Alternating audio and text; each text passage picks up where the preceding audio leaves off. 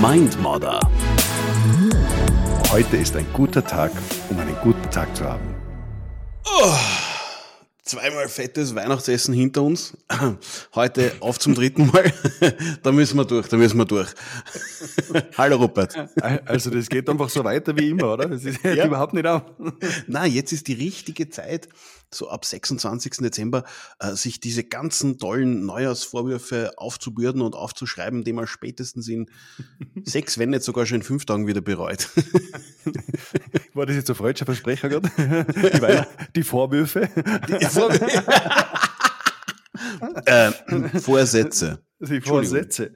Ja, das ist so ein Klassiker. Ja. Man könnte aber eigentlich so gegen Ende vom Jahr einfach einmal den Spieß umdrehen und mal so drüber nachdenken, oh, was habe ich eigentlich erlebt in dem Jahr und was war da so richtig gut und was würde ich ganz gern mitnehmen, weil es darf ja auch Erhaltungsziele geben. Oder? Was denkst das du, was haltest du davon? Ich war da in einem Seminar von einem gewissen Rupert Seewald äh, dieser Tage. Weiß nicht, ob du den kennst, ja. Der hat, der hat gesagt zur Seminargruppe, äh, nehmt einen Zettel, ihr habt äh, zwei Lieder lang Zeit und schreibt auf, so eure Reflexion, wie war das letzte Jahr zu euch, ja? Schreibt diese Dinge auf, was, und was erinnert euch? Und ich habe mir gedacht, das wären lange sechs Minuten.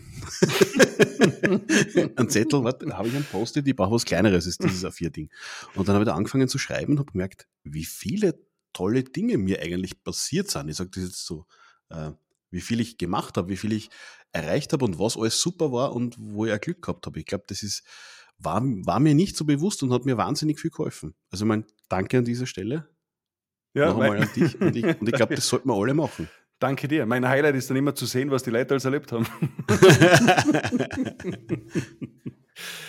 Nein, im Ernst, also ich glaube, äh, am Ende vom Jahr nochmal Revue passieren zu lassen, was einem so passiert ist, wofür man dankbar ist, was Highlights waren. Äh, ja, es gibt kaum was Sinnvolleres, weil dieses gestresste aus dem Weihnachtsstress heraus rein ins nächste Jahr und gleichzeitig ein schlechtes Gewissen, weil man äh, im Endeffekt von Fessel zu Fessel hetzt, ist weniger befriedigend. Aber einfach darüber zu sprechen, was haben wir das Jahr erlebt, ja, mit den Leuten um dich herum, ich glaube, das ist doch etwas, was uns da mehr Zufriedenheit geben kann, beziehungsweise uns in die richtige Richtung weisen kann. Das ändert das Mindset total positiv, finde ich. Also äh, Reflexion statt Reflux zu den Feiertagen. finde ich. Ja. Haben wir einen schönen Sendungstitel. das ist total super. Ich, ich schlage vor, dass wir es dabei einfach belassen.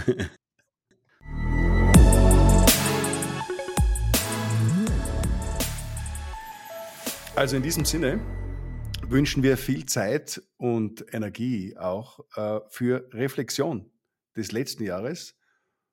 Gute Fahrt ins neue Jahr.